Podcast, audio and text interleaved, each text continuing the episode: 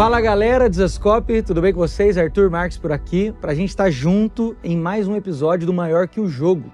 E hoje eu tenho uma alegria imensa de estar recebendo aqui um cara que eu particularmente não conhecia, mas no pouco tempo que a gente já conversou, já virei fã aqui de tudo que ele já me contou. Uh, muita história boa que a gente vai conversar e vocês vão ouvir também. Cara, Lulinha Tavares. E aí, Lulinha, tudo bem? Tudo bem. Tudo jóia, cara. Que prazer e que honra receber você aqui. Obrigado. Meu nome é Lulinha Tavares, eu tenho 52 anos, é, sou pernambucano, tinha um sonho de jogar futebol. Esse sonho foi frustrado pela minha condição mental. Né? Eu era muito temperamental, eu dificilmente acabava um jogo comigo em campo e eu tinha um apelido é, entre os meus amigos, meu apelido era Rambo. é. Então, é, a minha maior dor, é, a minha, que não foi frustração, foi a dor mesmo de eu não conseguir dominar a mim mesmo. Uhum. Acabou se transformando hoje em uma atividade na qual eu faço com muito prazer. Que legal. É. Então, hoje você é um Hoje eu sou um preparador mental, chama-se de personal mind. Personal mind. Que é aquele. É como se fosse um. Na academia tem um personal uhum. que vai ajudar o aluno ou o atleta a ele alcançar suas metas, seus objetivos. Então hoje eu sou um personal mind que ajuda o atleta a ele refletir, ele planejar e ele agir para alcançar as suas metas e melhorar seus resultados, preparando mentalmente o atleta para o sucesso e as armadilhas do sucesso, que são muitas. É, que legal. E, e Lulinha, então hoje você faz isso e o seu foco maior é no futebol também? É, eu trabalho essencialmente com o futebol, Porém, eu trabalho já há algum tempo. Tem um surfista, Lucas Silveira, que eu atendo já tem 13 ah, então anos. Tem outras pessoas também. Iago Dora, que é um atleta do surf, também a gente faz um trabalho. Tem uma menina da, da, da, da ginástica, tem uma, uma menina que é bailarina, que eu atendo, mas essencialmente do futebol. É o trabalho que eu tenho, até porque o futebol demanda muito. Uhum. E ao longo de 15 anos foram 44 clubes qual que eu trabalhei nesse Brasil afora. Que legal, cara, é. que legal. E, e, e, além disso tudo assim, até é, a ideia aqui do, do Maior que o Jogo é para falar um pouco também dessa vida com Deus. Conta um pouquinho pra gente, né? Como é que foi a sua caminhada com Jesus? Como é que você conheceu Jesus? Como é que foi a sua história? Então, quando eu, quando eu tenho meu, meu sonho frustrado de ser atleta de futebol, a gente era muito pobre e eu tinha uma veia comercial assim comigo então eu vendi picolé no trem, picolé na praia, bolinho na feira. Eu, eu me tornei de camelô comerciante de comerciante empresário. Fiz faculdade de educação física e quando foi lá para os meus 29 anos, e aí eu já tendo me transformado em um empresário, distribuir produtos de Coca-Cola, produto Ambev, aí o Senhor me tomou para Ele, hum. converteu meu coração, e aí já tem 23 anos que eu estou convertido, depois disso, Deus me, me chama para servir a Ele e eu faço parte de uma comunidade cristã, onde eu atuo como, como pastor e como pastor principal de uma comunidade cristã no Rio de Janeiro chamado Igreja Batista da Graça. Que legal, é. cara. Então, além de toda essa parte profissional, você também exerce o seu ministério ali pastoral Sim. na comunidade local. Sim, eu exerço o ministério pastoral no, na Igreja Batista da Graça, em Queimados.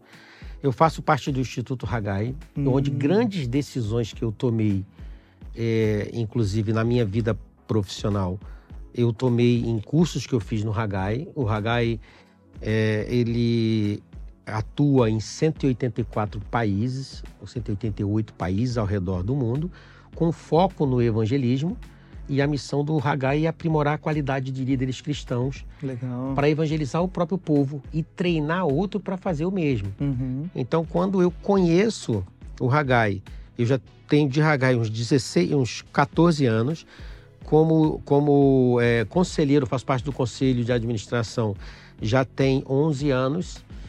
Eu ali tomo uma decisão muito importante em 2006 foi quando eu trabalhava com bebidas, eu trabalhava com bebidas quentes. Nós tínhamos cerca de 10 mil clientes cadastrados, uns 6 mil positivados, 80 vendedores. E quando chega naquele, aqui em Campinas, no, no Internacional In, Deus falou muito claro comigo: eu não quero você aí, sai daí.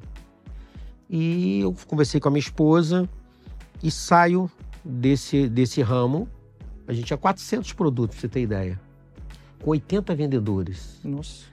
E eu falei, Senhor, eu, eu entrei pela porta da frente, quero sair pela porta da frente, não quero ficar devendo nada a ninguém. Se tem uma coisa que sempre mexeu muito comigo, foi isso. Eu nunca gostei de ficar devendo nada a ninguém. Sim. Sempre tive meu nome limpo.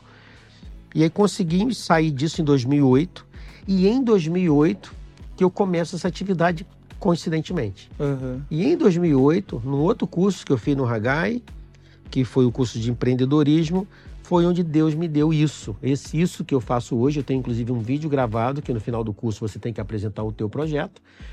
E eu apresento esse projeto com essa atividade que eu não sabia o que, que era. Uhum.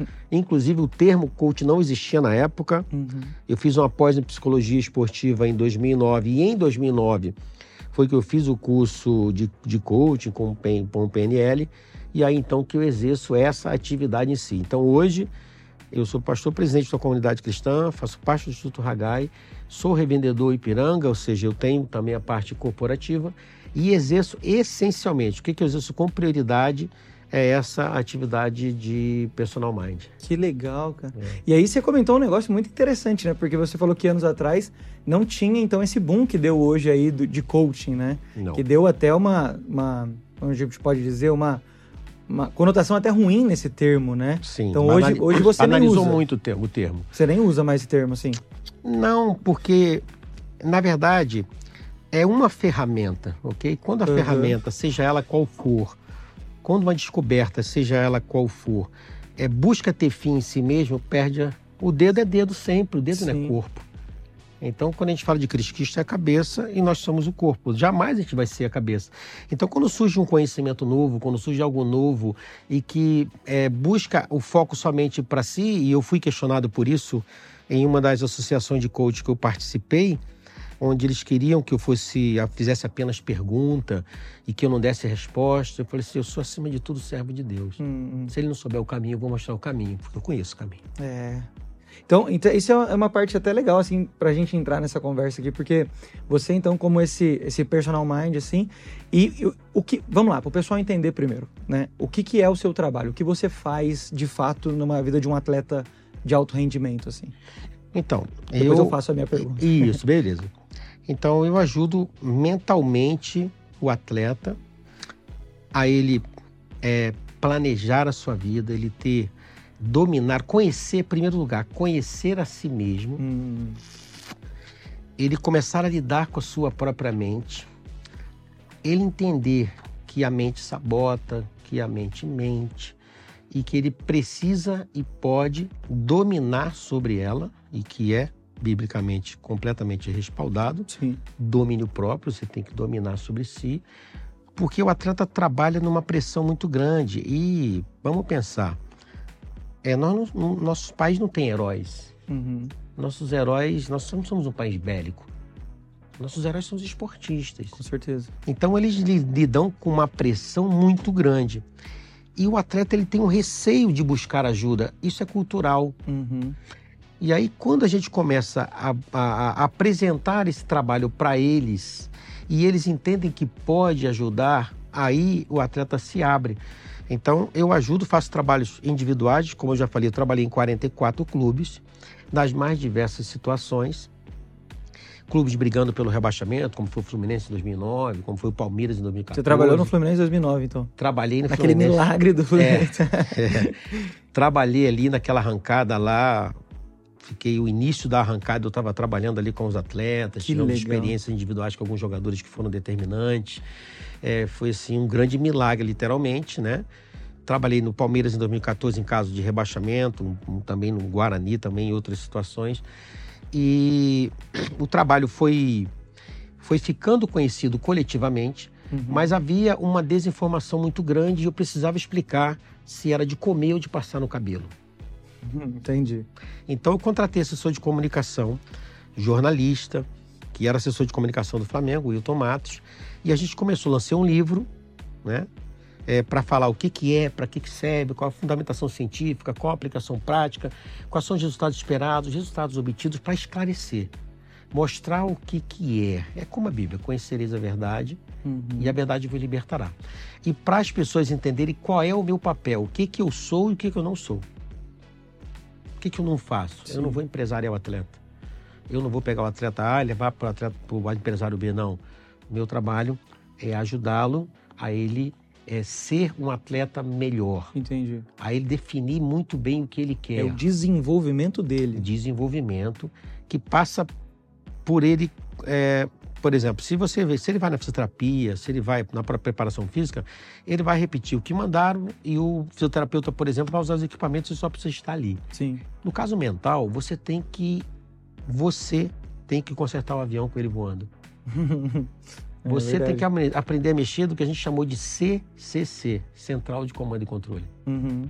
Então você precisa controlar ali naquele momento e a gente vai foi buscar conhecimento na neurociência, foi buscar para a gente ter um entendimento de como que esse cara consegue controlar a ansiedade, como que ele só nivelar, ajustar o nível de concentração para ele ter o gesto técnico na hora certa, ele blindar a mente dele, sabe? E aí o trabalho começou a fluir, individualmente começou a ter vários, começaram a ter vários cases uhum. é, de sucesso.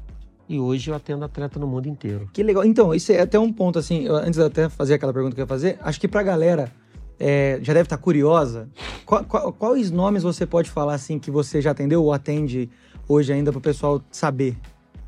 Ah, se falar historicamente, assim, no Fluminense lá em 2009 teve o Conca, né, que foi um atleta muito, muito conhecido. Em 2014 teve o Valdívia, que uhum. era o, se o principal ícone, né? Ídolo, né? Dos é, dois, do, do Palmeiras, do, do Flamengo. Do Palmeiras. No Flamengo teve, na época, em 2013, quando eu trabalhei, teve o Léo Moura, teve o, o, Renato Abreu. O Léo Moura era, era o, o capitão de time. Sim. Tem um atleta que eu atendo há 13 anos, que é o Léo Silva, que foi um grande nome, agora está encerrando carreira lá no Japão. Aí, recentemente, tem tem o Mateuzinho do Flamengo, já estou trabalhando com o Mateus já tem um pouco mais de um ano. O Andreas Pereira, e através do Andreas outros atletas também vieram, que é o Rodrigo Muniz, que joga no Furran. Tem o Vitor Roque, que é um atleta que tem se destacado muito aí. Uma das agora, maiores promessas né, do Brasil. Uma das, o Vitor Roque, eu comecei a atender o Vitor logo depois. Ele, é, o Vitor estreou no Dia das Crianças, dia 12 de outubro. Uma criança Ele no era dia uma das criança crianças. estreando. E ele entra no segundo tempo e ele sai no segundo tempo. Nossa. E tava a mãe, o pai, a irmã, a namorada, todo mundo no estádio. Aquilo que seria uma experiência de glória virou uma experiência Deus. traumática. Que loucura. É, e foi aí quando nós começamos o trabalho e até hoje a gente trabalha junto. Né? Falei do, do Andreas Pereira, que aconteceu aquele caso lá no Flamengo da final da Libertadores. Uhum. Aconteceu no final do ano de 2021. Em março de 2022, nós iniciamos um trabalho e até hoje eu atendo o Andrés, assim, temos hoje um relacionamento muito bom e através dele outros atletas ele tem, ele tem indicado. O Cauã Basile, que é um atleta de 10 anos de idade, Cauã Basile é o, é o mais novo da história da Nike a ter contrato, é um menino assim que é um é um gênio. De, de, ele tá em qual time? É do Santos. Do Santos, ah, sempre. sempre é, sai coisa boa de lá. É, parece que brota lá, né? Impressionante. Tem o Joaquim, que é um menino de 7 anos de idade, do Sub-8 do Palmeiras, que Sub é o mais novo da história da Adidas de todos os tempos a ter contrato. Meu Deus. De, é, tendo o Joaquim, atendo também família, porque os meninos mais jovens têm vindo e a gente tem é, trabalhado muito o seio familiar. Uhum. Porque no seio familiar onde ele vai encontrar a paz. É. Na família onde ele vai encontrar o ombro, o ouvido, a bacia e a toalha. É. Ele precisa de paz. Sim. E muitas das vezes os pais ansiosos fazem filhos ansiosos. Sim, com certeza. E a gente precisa trabalhar. Então a gente trabalha. É, é, esse, esse trabalho com eles é fundamental o pai e a mãe, então, Sim. né? Nessa idade, os pais são assim essenciais. Eles não têm ideia o quanto que eles são importantes. Entendi. A gente tem experiência de atleta que lembra é, dos gritos que o pai deu, que não sai, vão para o subconsciente, aí que entra a questão do conhecimento. Uhum. O, conheci o subconsciente ele não pensa, ele só frutifica. 90% do que a gente faz é da mente inconsciente. Sim. Então aquele grito que aquele pai deu aquele que durante aquele menino vendo o menino jogar com 8, 9 anos de idade ficou no subconsciente dele, traumatizou ele, ele não sabe. E eu, e eu encontro alguns pais se resignando disso. E o que, que eu digo para ele? Desdiga o que você disse. E o que, que é isso? Desdiga. Eu falo, filho, eu desdigo o que eu disse.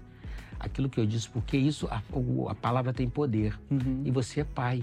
Você tem poder para abençoar teu filho novamente. É. E aí o pai muitas das vezes faz isso. De chegar para o filho e falar, filho, aquilo que eu falei, eu desdigo, está desdito.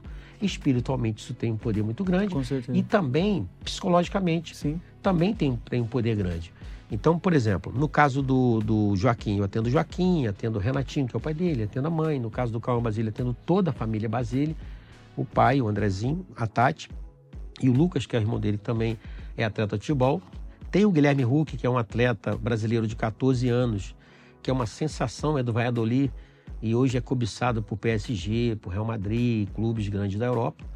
O empresário dele me contratou e eu atendo o, o, o Gui, o pai, também a mãe, Uhum. né? Enfim, então hoje atendo atletas de 10, 11, 12 anos e atletas também de seleção brasileira. E renomados aí, como você já citou. É, renomado. Que, cara, que interessante, né? É. Porque, e você, lá no começo, você falou um negócio muito interessante. Você falou assim, é, principalmente quando você estava falando dos times da dificuldade, né? Sim. Você não precisa esperar estar doente pra, ou quebrado para procurar ajuda. exatamente. Você acha que essa cultura, que nem você falou, né? Que aqui no, no- no- na, nossa, na nossa nação, o Brasil, a gente tem eles como heróis. Isso. Então, você acha que esses caras hoje, eles acham que por serem esses heróis, eles não precisam de ajuda, eles não podem pedir ajuda? Ou é uma cultura muito mais enraizada do brasileiro de não pedir mesmo? Eu digo isso, sabe por quê? Hum. Porque no ano passado, eu tive um quadro bem, bem sério, assim, questão de ansiedade e tal, e eu fiquei seis meses, cara, sofrendo sozinho, Uhum. de não pedir ajuda, né? E aí depois de pedir ajuda e passar por ajuda, que eu fui entender isso. Eu falei, cara, não precisava ter esperado. É, e aí eu então. vejo que é normal do brasileiro, né? Isso, exatamente. Então, tem do ser humano em si. Então, quando Jesus ele encontrava com as pessoas e mesmo ele sabendo do problema, ele perguntava: "O que que tu queres que eu te faça?" Quando você verbaliza, quando você abre uma É. porta, entende? Uhum. Então, assim, tem essa questão do ser humano em si, tem uma questão do atleta, essa resistência, mas essa resistência está sendo quebrada, porque hoje, devido a tantos problemas que tem dado, muitos pais têm buscado de maneira preventiva, muitos empresários têm buscado. O atleta, muitas vezes, ele chega assim, meio sem saber, né? Quando, principalmente quando é o empresário que contrata, ou quando o pai está contratando, né? E quando ele começa a conversar, que ele começa a se abrir, quando ele começa a, a falar, aí ele vai se sentindo mais leve. Às vezes, pelo simples fato dele falar, Uhum. sabe? Só de, só de pôr pra fora já. Exatamente. E aí entra algo que é um testemunho também da minha parte, que é o método que Deus me deu. Sim. Ao longo do caminho, Deus me fez uma promessa logo no início. Eu tenho anotado isso em outubro de 2010. Busca-me que eu te honrarei. Esteja preparado para a mudança. A minha presença te fará conhecido. Logo em seguida, Deus falou comigo: Não coloque o coração nessas coisas. Mantenha o coração em mim. Deus disse mais: Eu não dependo de ninguém para te honrar.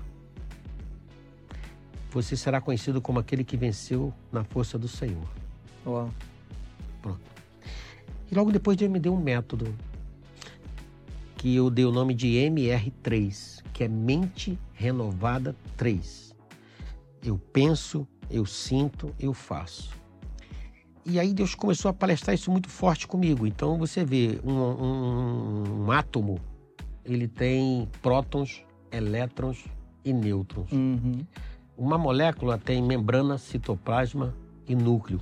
Três são os que testemunham lá no céu: Pai, o Filho e o Espírito. As três virtudes da teologia são o que? A fé, a esperança e o amor. Três são os tempos verbais: presente, passado e futuro. E Deus me deu. Eu penso, eu sinto, eu faço. Aí quando eu vou para a neurociência, as neurociências defendem a possibilidade de nós termos três cérebros o reptiliano, que é aquele que te dá a, a noção de luta ou fuga para tu sobreviver. Sim. O cérebro reptiliano, todos os seres vivos têm. Vai Uhum. tentar pegar uma mosca, ver se tu consegue. É O verdade. mosquito ele se esconde. Sim. Então, esse cérebro é na base do cérebro reptiliano. Todos nós temos e utilizamos, e um atleta usa o reptiliano. Uhum.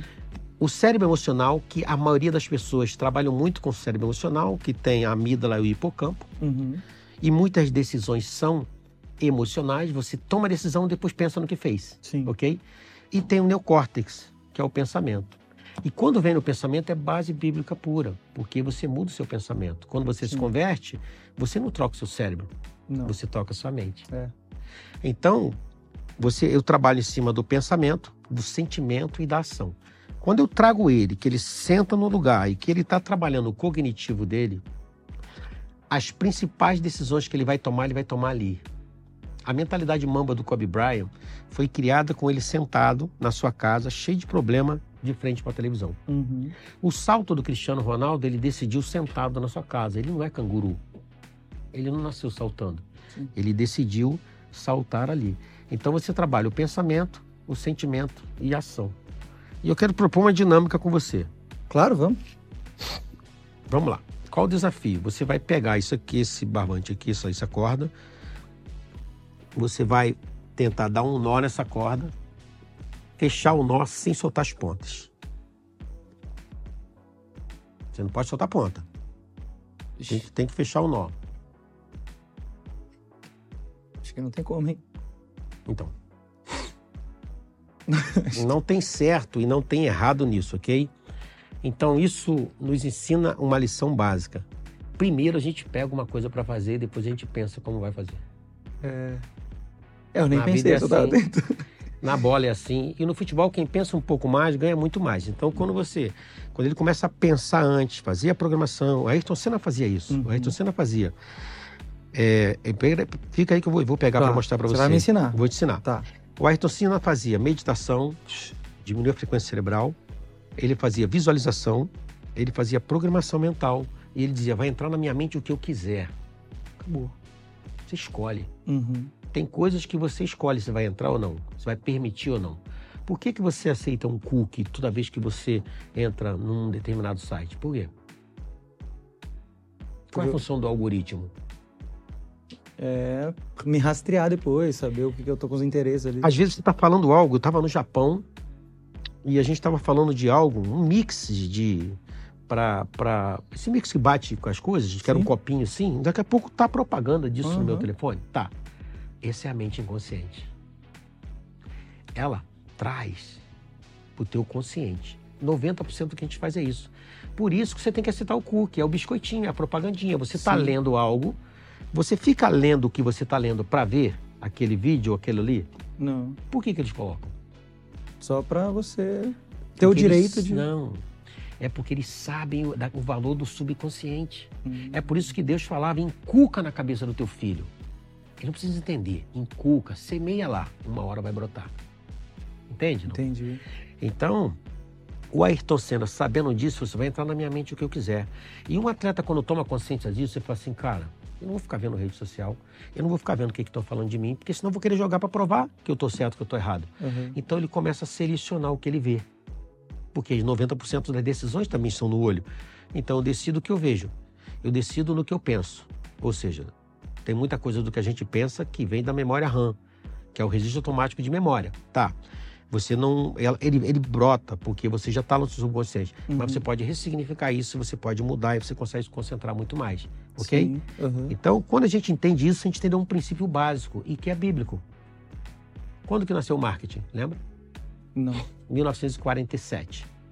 Não é isso? Mas no livro de Abacuque diz: pega a tua visão. Escreve com letras bem legíveis em tábuas para que a possa enxergar Sim. até quem uhum. correndo passe. Isso é outdoor, meu. É. Tá. Então isso já tinha lá na Bíblia, ok? Então é importante aquilo que você passa, que você vê, aquilo que chama a tua atenção. E o que ganha a tua atenção ganha você. E você, para jogar futebol, você precisa minimamente de quatro coisas. Básico. Primeiro, a mente e o corpo estão tá no mesmo lugar. Nós não temos como estar tá em outro lugar agora, hum. ok? Sim. Nosso corpo só pode estar tá aqui. Agora, nossa mente está onde? ela vagueia. É. E nisso o atleta perde a concentração.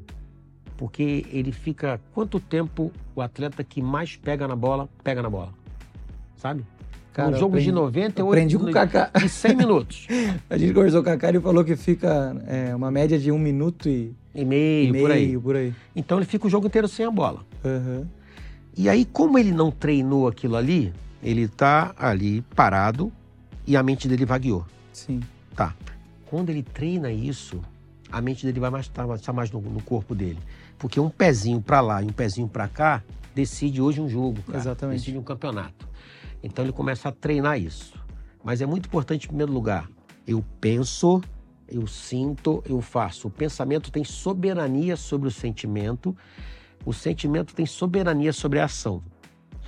Tem um texto do Talmud que é muito interessante que diz assim: preste atenção nos seus pensamentos, porque eles se transformam em palavras.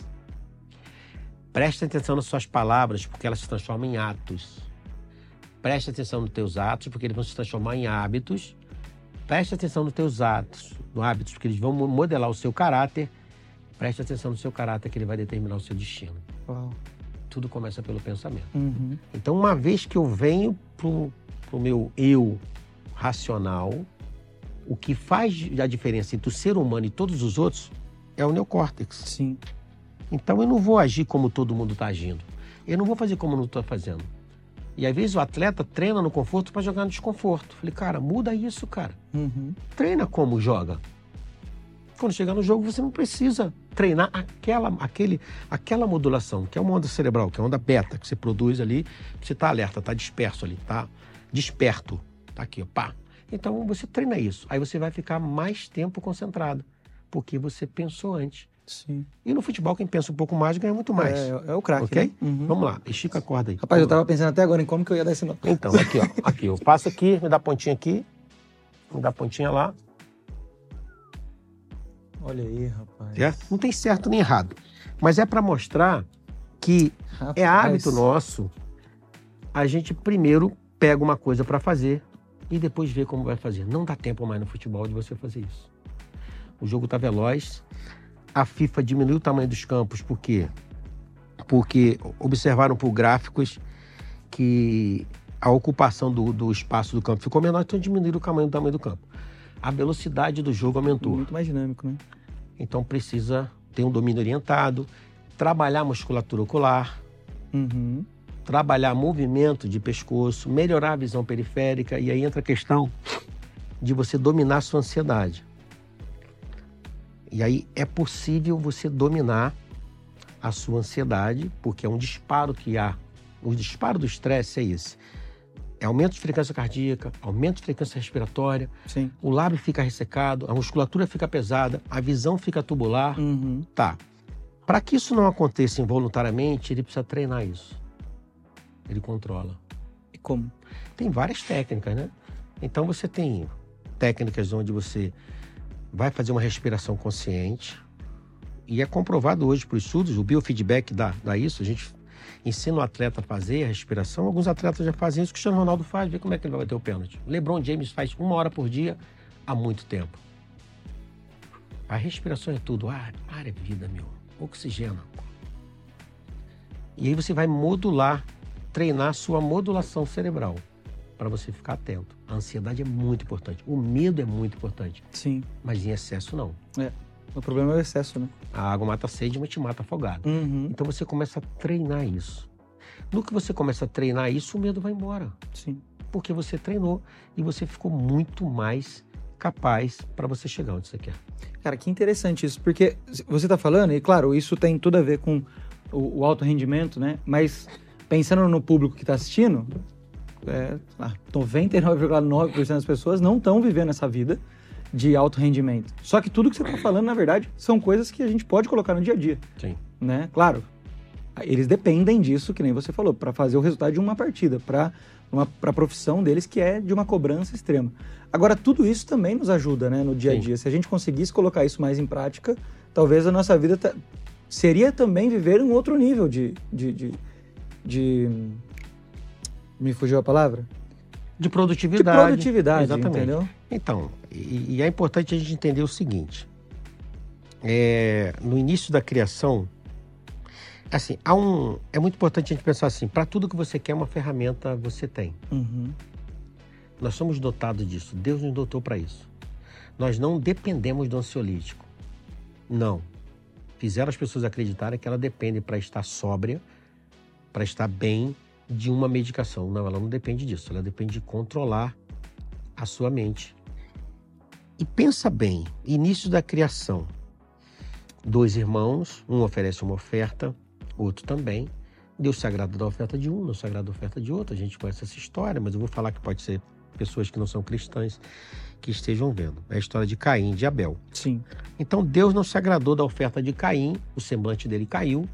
Aí Deus chega para Caim e fala: Caim, por que, que você está assim? Por que, que você está com esse semblante? Se você fizesse o que era certo, eu não teria aceitado você e a sua oferta? Tá. Agora, o teu desejo está sobre ti, o pecado está batendo na sua porta e o teu desejo está sobre ti, mas cabe a você dominá-lo sobre ele. Ou seja, cabe a você dominar sobre ele.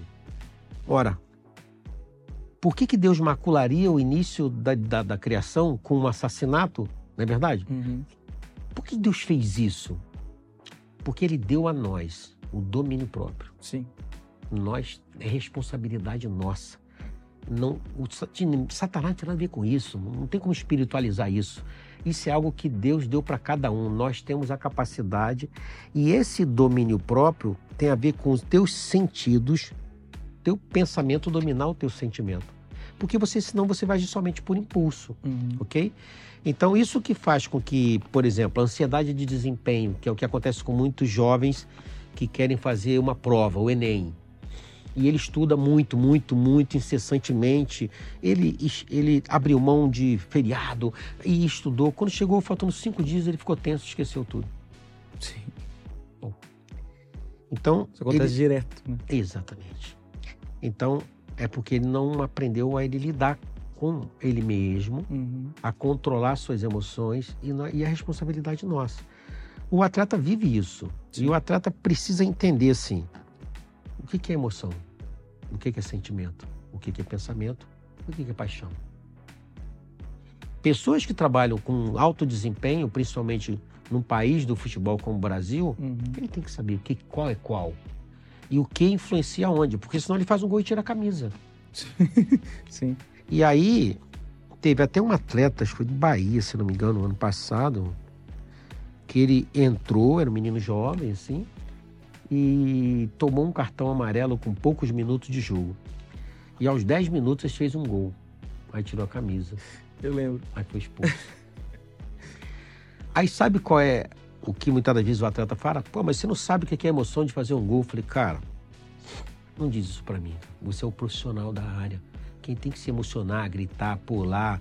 O cara beija o outro, nem sabe quem é, joga a cerveja pro alto. Uhum. Mas eles estão mergulhados na emoção. Você não, cara. Você tem que controlar isso, porque senão você não vai jogar. Uhum. Então você precisa entender isso. Sim. Você não pode simplesmente dizer que foi a emoção. Você tem que entender qual é qual. O que que é emoção e são diferentes. Um é comportamental e o outro é mental. O que que é sentimento, o que que é pensamento e o que que é paixão. Agora, isso que você está falando é um é um ponto muito interessante, porque a gente está no, no país do futebol. Vai. Todos esses caras que estão jogando, em algum momento, foram torcedores. Sim. Então, talvez ali não é a realização dele no, nesse- ne- no que você estava falando de lembrança, sabe? Aquela emoção de talvez ser o torcedor que um dia comemorou e agora ele pode fazer o torcedor comemorar. Cara, como é que ele controla isso, cara? É por isso que eu digo que o futebol é desafiador. É, no Brasil, você pode trocar de sexo, que você quiser, que é um direito que te assiste. Se você quiser trocar de religião, você é cristão, virou budista, você é budista, virou cristão. Com a religião a gente não discute, não é isso que falam? Aham. Então, se quiser trocar de carro, trocar de mulher, trocar de marido, tudo bem. De uma maneira geral. Não estou Uhum. falando sobre Sim, pode sim, órbita cristã. Aham. Mas se você trocar de time, você é mau caráter. Exato. Você não existe você, trocar de time. Não existe trocar de time. Então, se você joga no Grêmio, você não vai entrar lá com um carro vermelho. Sim. Troca de carro. Eu já trabalhei num clube onde o presidente chegou para mim e falou assim: Que bolsa é essa aí? É minha. A bolsa era preta. Ele falou assim: Você não tem outra bolsa? Eu falei assim: Tenho, presidente. Ele falou assim: Mas eu não quero você com essa bolsa, porque a bolsa remetia ao time adversário. Uhum. Ele ligou pro cara do almoxarifado. Ó, amanhã o Lulinha vai aí, dá tudo pra ele. Dá mala, dá bolsa de viagem. Eu não quero mais você com essa bolsa. Falei, pô, benção, tem até hoje. Recebeu. tudo que você imaginar. E esse presidente era um cara altamente qualificado na vida profissional. Um homem equilibradíssimo nos seus negócios. Mas o futebol causa isso. É por isso que eu digo que não é fácil essa questão de fazer a parte mental do atleta. Uhum. Primeiro você tem que trazer ele para o entendimento. Você quer chegar onde? Ah, eu quero chegar na primeira prateleira. Então, na primeira prateleira, o nível mental tem que ser alto. Olha o Cristiano Ronaldo. Uhum. E aí a gente volta para uma questão muito interessante. Quem foi o nosso último melhor do mundo? O Kaká. O Kaká era improvável. O Kaká não era craque. O Kaká não foi destaque na base. O Kaká teve um problema grave, que foi uma lesão na sua cervical. Sim.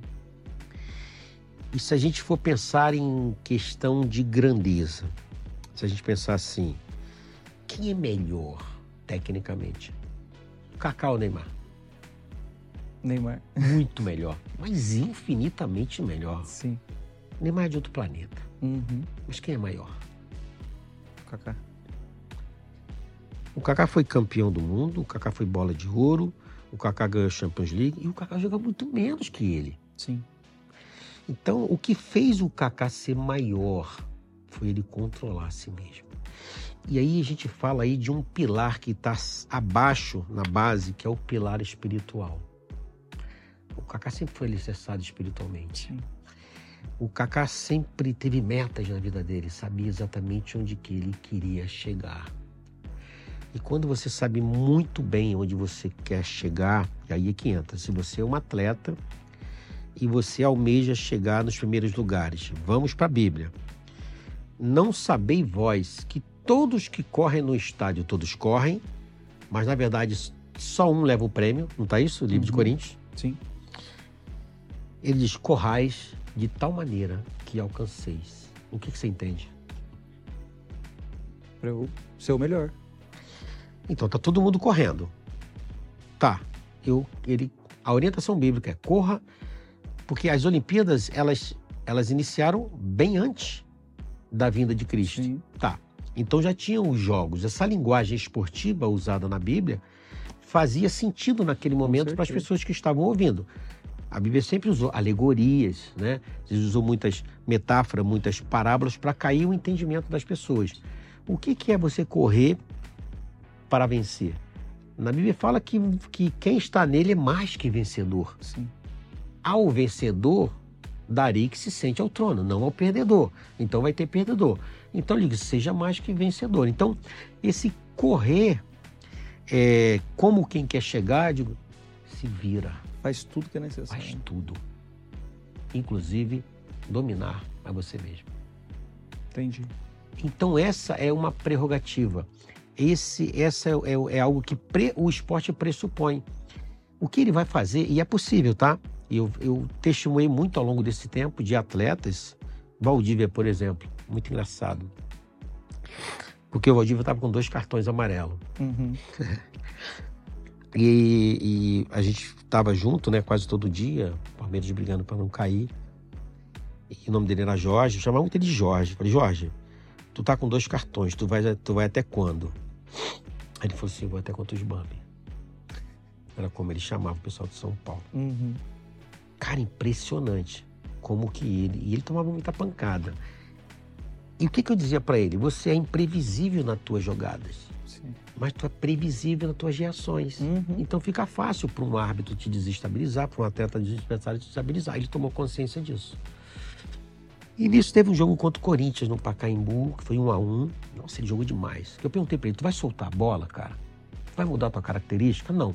Então tem que mudar teu comportamento. Ele começou a se preparar. A hora que tomar falta, cai, respira, conta até 5, até 10. Agora, não reage. Eu, eu lidava com isso direto. Eu, eu era desse jeito, eu não tinha, não tinha pavio. Tem gente que tem pavio curto, mas não tinha pavio. É menos Então, é, então, falei, vamos testar isso aqui. Ele começou. Esse jogo contra o Corinthians, quando ele entrou no vestiário, mas ele entrou, ele desabafou. Ah! Falei, é isso aí, desabafa aqui. Responsabilidade é tua. Na hora que um atleta entra em campo, e eu falo isso muito para os pais, meu amigo, deixa eu falar uma coisa para você. O menino tem 10 anos, 11 anos. Na hora que esse menino entrar em campo, ninguém vai pedir currículo para ele. É. Quantas copinhas ele jogou, se ele foi titular em tal categoria, se jogou a Dani Cup, se jogou tantos jogos na base. Ninguém vai pedir isso, mas vão exigir resultado. É. Vão cobrar. Pronto. Isso é o futebol. Essa variável a gente não controla. A gente convive com ela. Então, se você quer ser, quer ser atleta de futebol, você precisa negar a si mesmo. Sim. Aí Jesus diz assim: Você quer vir após mim? Uhum. Negue-se a si mesmo. É. Aí a gente entra na mesma situação. Como é que eu faço com as minhas paixões? Negue-se a si mesmo. É. Dá teu jeito. O meu eu já dei. Eu venci na cruz, você vai vencer também. Uhum. Entende? Não? Sim. Claro que a gente tem o Espírito Santo que nos ajuda e o atleta, lógico, ele tem as ajudas dele. Mas ele precisa entender: se eu escolho essa profissão, eu preciso aprender a lidar com isso. É.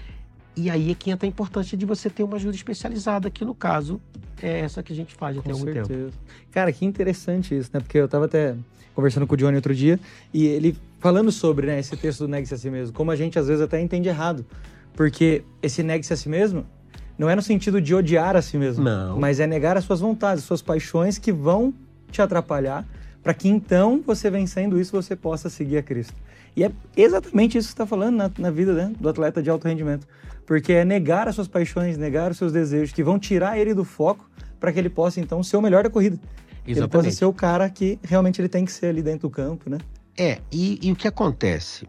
É, tá se falando muito, até de maneira equivocada, de saúde mental.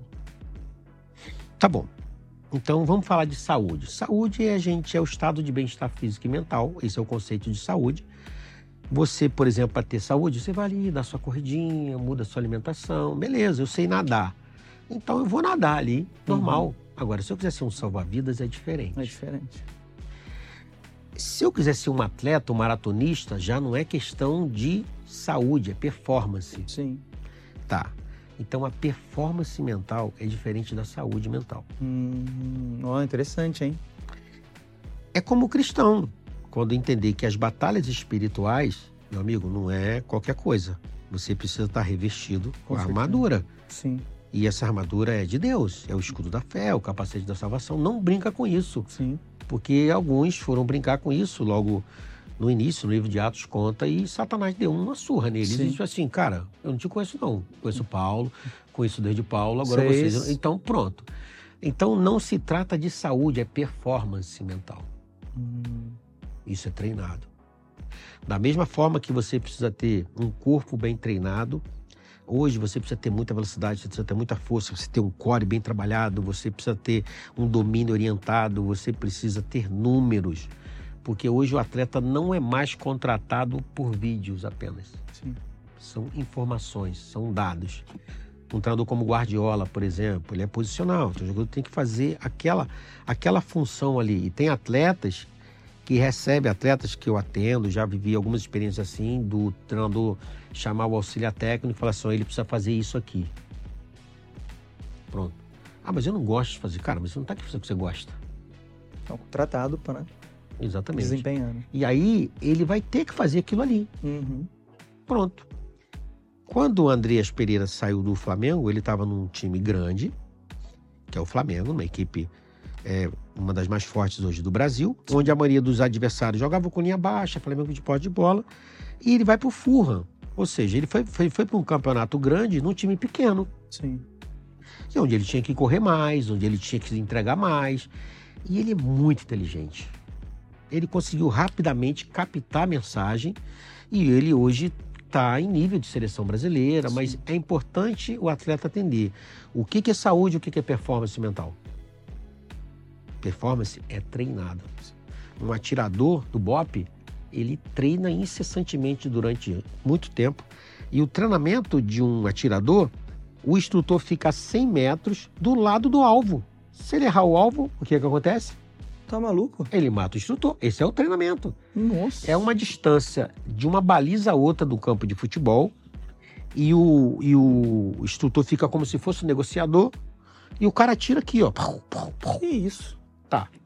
O que, que ele está treinando ali? Não é só a pontaria, é a adrenalina de competição. É. Por quê? É um outro nível de treinamento. Isso. Se ele treinar assim, ó, ele vai acertar. Mas uhum. na hora que vier a pressão, criança passando, gente filmando, e ele tem que, ó. Um pulsar, respiração para lá ou para cá, ele mexe o dedo, mata a vítima. É. Isso é uma batida de pênalti, isso é um jogo, cara. Sim. Os agentes do Mossad, que é o serviço secreto de Israel, que é um dos mais temidos do mundo, é, uma parte do treinamento deles, uma das partes mais importantes, é o controle de excitação. É você estar tá no momento mais difícil, tem um homem-bomba ali, cheio de explosivo na mochila, tu tá aqui com tua mulher, com teus filhos, e você tem que agir Nossa. da forma certa, na hora certa, senão morre todo mundo. Sim. Essa é a vida de um agente do Mossad. E o cara que joga futebol tem que entender isso. Sim. Futebol não é para amador. Uhum. Então, se você quer realmente ser, que você entenda que essa preparação é necessária. Você não tem que ter medo de se preparar. Uhum.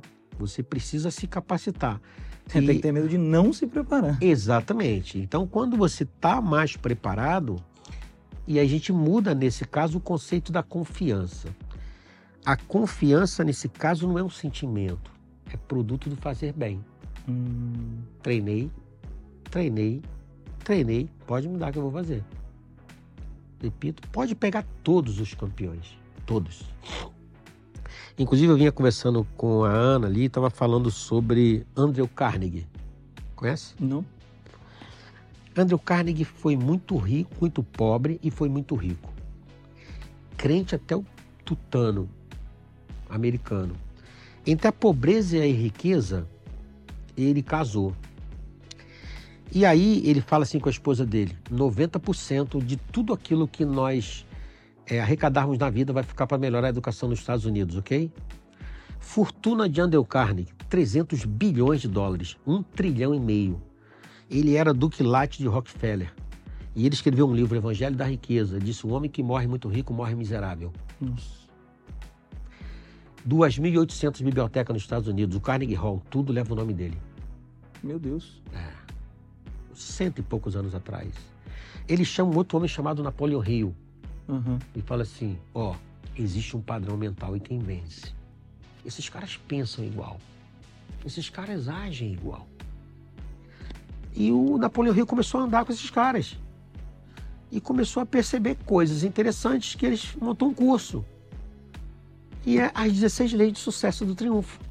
Então, as 16 leis de sucesso do uso nasceu na cabeça do Andel Carnegie, está lá no, no, prefácio do livro, que era um cristão Sim. e que tinha princípios rígidos na vida dele e a mentalidade é maneira de pensar. Aí entra a questão do pensamento, do método que o Senhor nos deu. Sim. A maneira de pensar. Mude a maneira de pensar que você muda a sua vida. E muito daquilo que tem acontecido lá na ponta é porque nós não mudamos a maneira de pensar. A gente quer mudar a maneira de agir sem mudar a maneira de pensar. Sim. E a maneira de pensar é o melhor caminho. E a gente só faz isso na mente consciente. Você não faz isso de frente com aquilo que está te tentando. Você precisa, de certa forma, conhecer. Conhecereis a verdade. É. E a verdade vos libertará. Então, quando você tem esse conhecimento, no caso do atleta, quando ele tem conhecimento disso, é impressionante como que o atleta depois disso se interessa. E aí um dado importante, as nossas sessões são de uma hora. A maioria online, tem alguns atletas que eu atendo é, presencial, mas a grande maioria hoje é online. Sim. E o cara no início pensa que uma hora é muito. Tempo. Quando ele vai ver é nada. Já era. Caramba, eu falei, cara, tô acabando. Já tem que entrar outro menino para atender aqui e tal. E ele fica naquela sede. Por quê? Porque ele está começando a despertar isso. E esse movimento está começando agora, de fato, e a gente ainda vai ver muita coisa em relação a isso, e é muito importante é, esse tipo de, de movimento que também vocês estão fazendo, de trazer pessoas do esporte, Sim. de trazer pessoas que, além de estarem no esporte, têm um compromisso em primeiro lugar com Deus, que meu Exato. compromisso em primeiro lugar não é com empresário nenhum, uhum. não é com clube nenhum e muito menos com futebol. Sim. Meu compromisso é com o Senhor. Sim. Pronto. Em Cristo estão escondidos todos os tesouros do conhecimento e da sabedoria humana. Pronto. Quem está com ele jamais vai ser derrotado. Que vai legal. ser sempre vencedor. Muito bom, cara. É, eu quero até fazer uma, uma, uma, pergunta que eu ia fazer no começo, assim, para a galera é, ter essa noção. E você citou isso no meio da, da conversa, que foi que hoje os, os, atletas têm quatro pilares e você trabalha o quinto, que é o fundamento, né? Sim.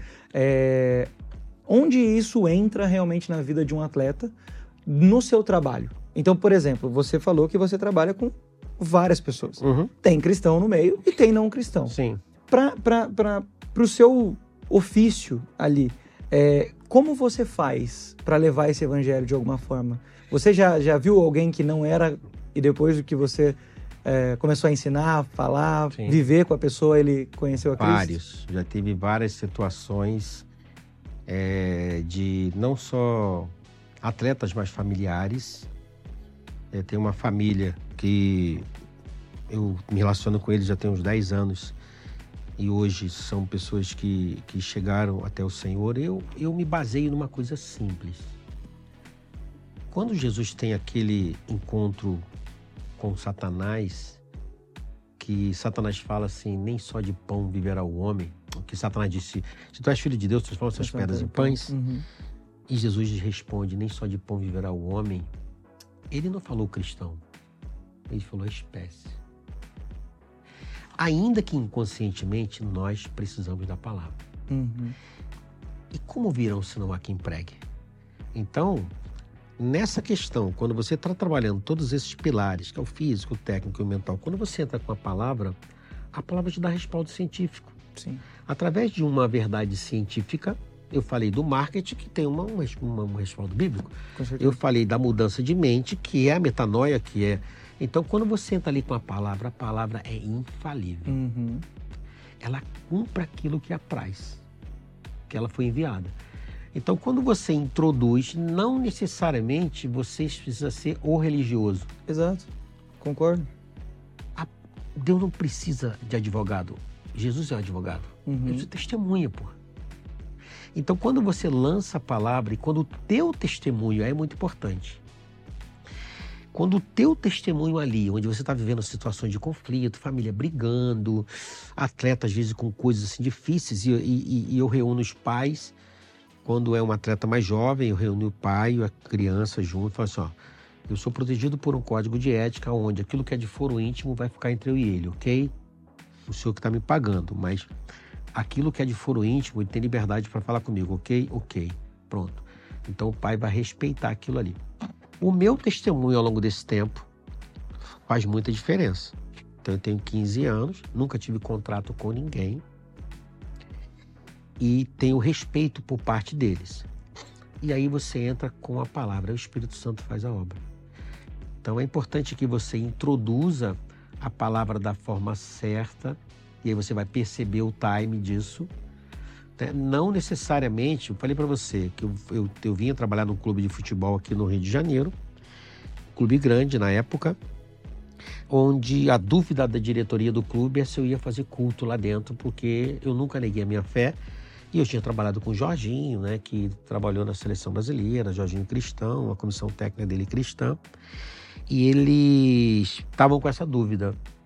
Aí, um, até foi o Renan Dalzotto, que hoje é técnico de vôlei, me ajudou muito na época. Que ele conversou com o diretor e disse: não, o trabalho dele é um trabalho muito profissional. Uhum. Ele tem a fé dele, que é dele, mas o trabalho dele é completamente profissional. Então você prega quando você é muito profissional. Sim quando você busca a excelência naquilo que você faz. E o Evangelho tem um poder muito grande. A gente não tem como dimensionar aquilo que Deus pode fazer quando a gente se disponibiliza a de fato é, servir a Ele de alguma forma. Então, a maneira, respondendo a sua pergunta, é, eu já trabalhei com crianças e familiares das mais diversas religiões eles sabem a fé que eu professo. Uhum. Nunca senti, nunca percebi um pai querendo tirar o filho, não chegar para mim e falar, não fala disso, não fala daquilo. Uhum. Porque a palavra, ela vai entrando e ela vai fluindo, cumprindo o seu propósito. E Jesus é uma figura transdimensional, transcultural. Uhum. Jesus não está ligado, inclusive você vê Jesus, o a figura de Cristo apresentando em várias religiões diferentes, né?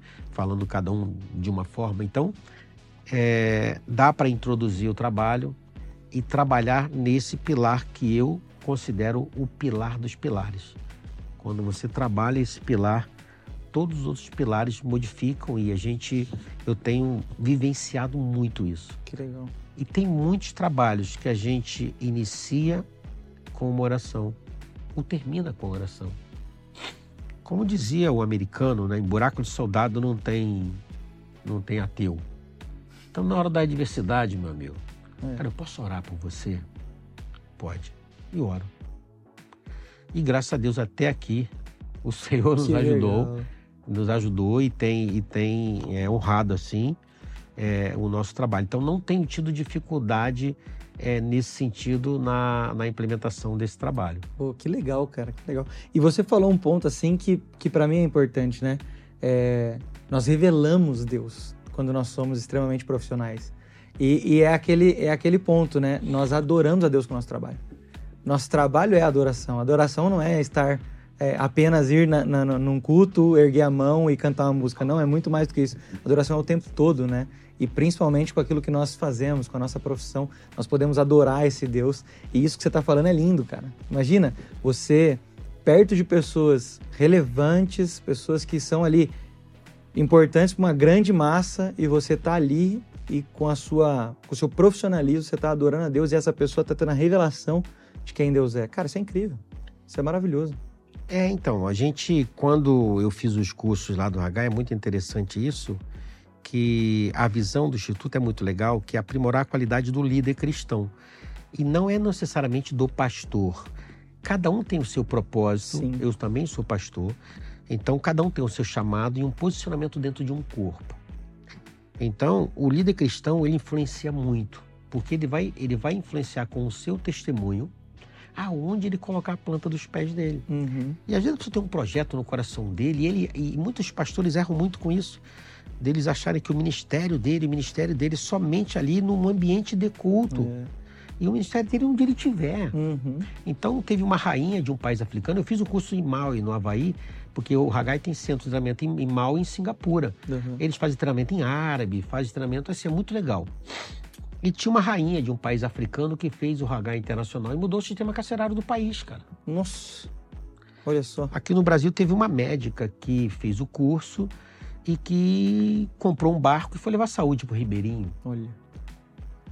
Então existem várias maneiras de você exercer o que chama de as business as mission. Meu negócio é a minha missão. Uhum.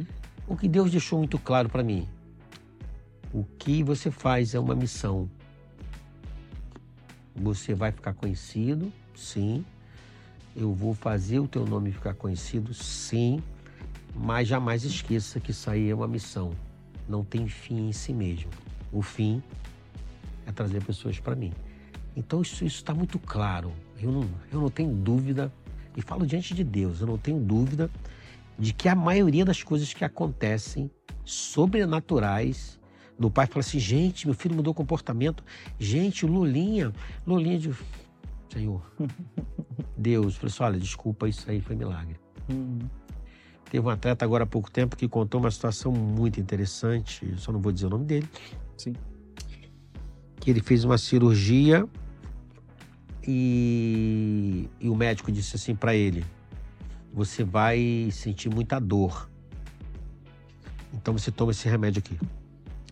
Se você sentir a dor foi insuportável, você toma esse aqui. Tá bom.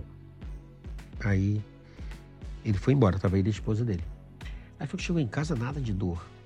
Nada de dor. Ele ficou preocupado. Era pra te doer, o médico falou que ia doer. Tem que doer, pô. Tem que doer. ele falou, começou a ficar preocupado. Guardou lá o remédio. Passou-se o tempo, ele foi lá para tirar a imobilização. Ele tinha feito uma fissura que também tinha rompido um tendão e o tendão enrolou. Nossa. Então, quando o tendão rompe, ele enrola. E aí o médico falou assim: olha, a gente só vai ter que repor, colocar o tendão no lugar. E é o que vai demorar mais um pouco e tal. Aí pediu uma radiografia. Quando, com, quando o médico pega a radiografia, foi o médico olhou a radiografia, olhou para ele, olhou a radiografia, olhou para ele e falou assim: não sei o que aconteceu. Alguém desenrolou algo, o tendão desenrolou e fixou exatamente na sua inserção. Milagre. Milagre, total. Milagre. Então, assim, Deus fez um grande milagre na vida desse atleta que não estava entendendo. Cara, para tudo aqui agora que você está falando, vamos orar e vamos agradecer a Deus que Deus fez um milagre. E assim, a cirurgia dele, que era para levar não sei quanto tempo para ele voltar, rapidamente ele voltou e hoje está testemunhando Uau. para a glória de Deus. Então Deus tem feito muito isso. E é muitas das vezes é, é minimamente assim é, o cuidado que muitos eu sou pastor de igreja também que muito pastor precisa ter com isso às vezes com pessoas que têm ali no, no, no seu ministério. Não necessariamente ele precisa estar ali Sim. no ambiente de culto fazendo aquilo. Tem que estar em comunhão com Deus lógico mas Deus tem tanta coisa para fazer Ele tem que fazer mundo. a vocação dele. Né? Exatamente. Né? E eu costumo dizer uma coisa: se você morreu e você conseguiu descobrir duas coisas na sua vida. Primeiro, a sua vocação. O que, que tu nasceu para fazer? O que, que faz seu olho brilhar? Vai cuidar do mico-leão dourado? Você é médico? Você é mecânico? Que, que, porque o ser humano tem catalogado cerca de 400 habilidades, e pelo menos um talento, meu. Uhum. Se você descobrir sua vocação e você descobrir o seu chamado, o que, que Deus te chamou para fazer, aí, amigo, acabou. Você vai morrer feliz. O que, que eu posso falar hoje, mediante tudo que já aconteceu na minha vida, e uma coisa que eu não citei, é que em 2016, quando o meu trabalho estava indo de vento em popa, a minha esposa descobre um câncer. Nossa. Nova, é. E a gente estava tocando ali um negócio que era o sonho dela, né? Que era o pai dela tinha tido um posto de gasolina, a gente tinha feito uma parceria com uma grande empresa aí. E o posto estava sendo reformado e poucos meses é, antes da, da de, do posto reinaugurar, a minha esposa descobriu o câncer em 2016. Em 2018 ela falece. Nossa. Foi um momento de muito sofrimento, de muita dor onde a gente foi cercado por muita gente e tal. A minha esposa, eu nunca vi uma pessoa se mostrar tão forte, porque ela é design de interiores, e ela ia nos mesmos lugares que ela ia, ela toda arrumada, bonitona, ela ia já de cadeira de roda, porque a doença maltratou muito ela, sabe? Porque foi na mama e depois migrou pro cérebro. Nossa. E aí, assim, Deus foi mostrando durante esse percurso e ela falava muito isso para mim é, sentado na varanda lá de casa, ela falou assim: Olha, sempre foi um sonho meu morar aqui, não foi sonho seu. Eu vi você, é, Deus te dando essa, essa vocação, isso para fazer. Nunca deixe de viver aquilo que Deus preparou para você de verdade. Faça isso. Não abra mão disso. E aí eu abri mão de coisas, de empresas que eu tinha. Eu dei um salto no escuro porque é, eu tive dificuldade de cobrar para esse trabalho, de receber, dos clubes valorizarem, e eu mergulhei. E hoje eu posso dizer assim que isso é um grande ministério, que é um chamado. Sim. É muito mais do que simplesmente um trabalho no meio esportivo. Uhum. É um chamado. Então eu posso dizer, eu estou literalmente hoje cumprindo algo que é vocacionado e algo que é um chamado e honrando de certa forma alguém que não está mais aqui, porque eu disse, eu digo isso para algumas pessoas desde um tempo, que a parte dela em nós sempre viverá. É uma pessoa que me ensinou muito e foi quem mais, uma das pessoas que mais me, me incentivaram a, a, fazer esse trabalho e eu quero que... continuar honrando ela. Que lindo isso. É. Que lindo. Ah, eu não, não, não fazia ideia desse detalhe e que lindo, cara, que, que você possa continuar honrando, então, a memória dela, continuar honrando a Deus em tudo que você faz. Eu quero te agradecer por esse papo, essa conversa. Me abençoou demais. Eu, em vários momentos, eu não sabia nem o que falar. Ficava aqui, cara, tô refletindo muito no que você tá falando. Eu até, no, geralmente, eu, eu, eu, até falo mais assim, só que de verdade, você me ensinou muito.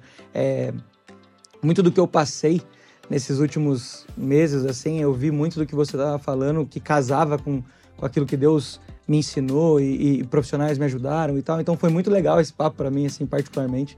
Quero, quero realmente te agradecer pelas, pelo seu tempo aqui. Eu tenho certeza que todo mundo que está acompanhando também foi abençoado por essa conversa. Eu quero só pedir para você é, falar pro pessoal como o pessoal pode te achar nas redes sociais ou, não sei, um site, alguma coisa assim. Sim. É, as minhas redes sociais, eu tenho um Instagram, que é o Lulinha Tavares 01. Né, Vou deixar é, na, na, descrição aqui. É, deixar na descrição. Que é o meu principal contato hoje, né? Que é através da rede social. E lá tem é, a minha biografia, tem trabalhos né, é, realizados. A gente está agora é, preparando alguns produtos, porque hoje eu faço parte de, algumas, de alguns trabalhos também juntamente é, com outros, outras pessoas aí é, no esporte. Eu tenho uma parceria com, com a BMS Esportes, né? E ele vai vir até aqui, o Bruno, que é um grande homem de Deus também, que Legal. serve a Deus também através é, do futebol. Eu faço parte do, do curso Além do Campo e ali fazendo, falando um pouquinho, né, sobre essa parte mental, né? E dentre os empresários que eu me relaciono já de muito tempo, ele é uma, a gente tem uma parceria é, muito boa e ele dá um, faz um trabalho muito legal com os atletas e, e, e, também com os pais, né? Mas basicamente você me encontra hoje nas minhas redes sociais, que é a Luninha Tavares. Pô, que legal. Então, vou deixar na descrição para o pessoal poder te encontrar. Mais uma vez, muito obrigado. Meu livro, né, que eu ia mostrar. ah, o livro, cadê o livro? Eu acho que eu ia mostrar o livro, eu ia mostrar também. Não, a garrafinha. traz aqui as coisas. É, então. Deixa eu pegar. É... Obrigado. Fala então, aqui, aqui, esse livro foi em 2014. Foi é, eu lancei o livro para poder, porque a gente tinha que explicar, como eu te falei, se é de comer, se é de passar no cabelo. Sim. A assessoria de comunicação não sabia, toda vez que perguntava, me chamando de motivador, de motivador. E aqui tem explicando o que, que é atividade, quem é esse profissional, qual é a fundamentação científica, qual é a aplicação prática, quais são os resultados esperados, quais são os resultados obtidos, né? Já tem 10 anos praticamente o lançamento desse livro, né? Muita coisa a gente já atualizou de informação. E aqui tem cases, aqui tem depoimentos, né? é muito legal. Tem o Case Figueirense 2011, tem o Léo Silva, que é um atleta que atende há 13 anos, né? É, enfim. E... e onde o pessoal acha? Ah, achar na Amazon, na Amazon tem? tem, tem na Amazon. Né? Tem aqui quem faz a contracapa do livro é o Renan Dalzotto, que hoje é técnico do vôlei, a gente trabalhou junto, no, no, junto no Figueirense. Em 2011 ele era, ele era diretor de marketing da CIMED também do Figueirense. Né? E tem aqui o Léo Moura, tem é, o Dr. Tanuri, tem Fernando Praz, tem outros profissionais que também testemunham é, sobre como é o trabalho, como o trabalho funciona. E do método MR3, que é esse método que Deus me deu, eu trouxe aqui essa garrafinha para dar de presente aqui para vocês, que é aquilo que o Senhor nos deu, que é MR3, Mente Renovada 3. Eu penso, eu sinto, eu faço. Muito bom. Muito bom. Inclusive, eu vou deixar a garrafinha aí. Tem a venda também? Ainda não, Ainda né? Não, né? A gente vai comercializar, tá, é, tá, tá, desenvolvendo, trouxe aqui em primeira mão. Primeiro que legal, local que eu Pô, obrigado. que é, Pô, acabaram que de ficar pronto. E também tem um, um power bank. Tem um power bank também? É, com a marca. Personalizado. Deixa com a marca MR3. MR3, olha só tá aqui, legal. ó. Marca MR3 é um power bank, ele serve tanto para o Android como também para o, o iPhone né? iPhone é Android? Não, é iPhone, é um sistema é e o Android. Isso aí. Serve, é, serve para carregar para outros é, dispositivos. Outros fins, para outros, para outros dispositivos também. Um controle de videogame, né? Boa. É. Então isso tudo que é, que é a nossa marca, que é o MR3, que foi esse, essa, esse método que, que Deus colocou no nosso coração. Muito legal, muito legal. O livro, então, se tem na Amazon, eu vou tentar achar o, o link, ou vocês me mandam o link, eu deixo na descrição também, pessoal, que tiver tá. interesse, já pode estar adquirindo lá também. Tá bom, Combinado? Querido. Cara, tá mais uma vez, muito obrigado, viu? Beleza, obrigado. Cara, foi uma honra. Espero que, esse, que essa conversa tenha abençoado você assim como me abençoou. Vou pedir aquilo que você já sabe, pega esse link aqui, compartilha para todo mundo, curte esse vídeo para o YouTube entender que esse conteúdo é relevante para ele colocar para mais pessoas aí estarem assistindo. E não se esqueça que você é uma cópia de Jesus. Valeu!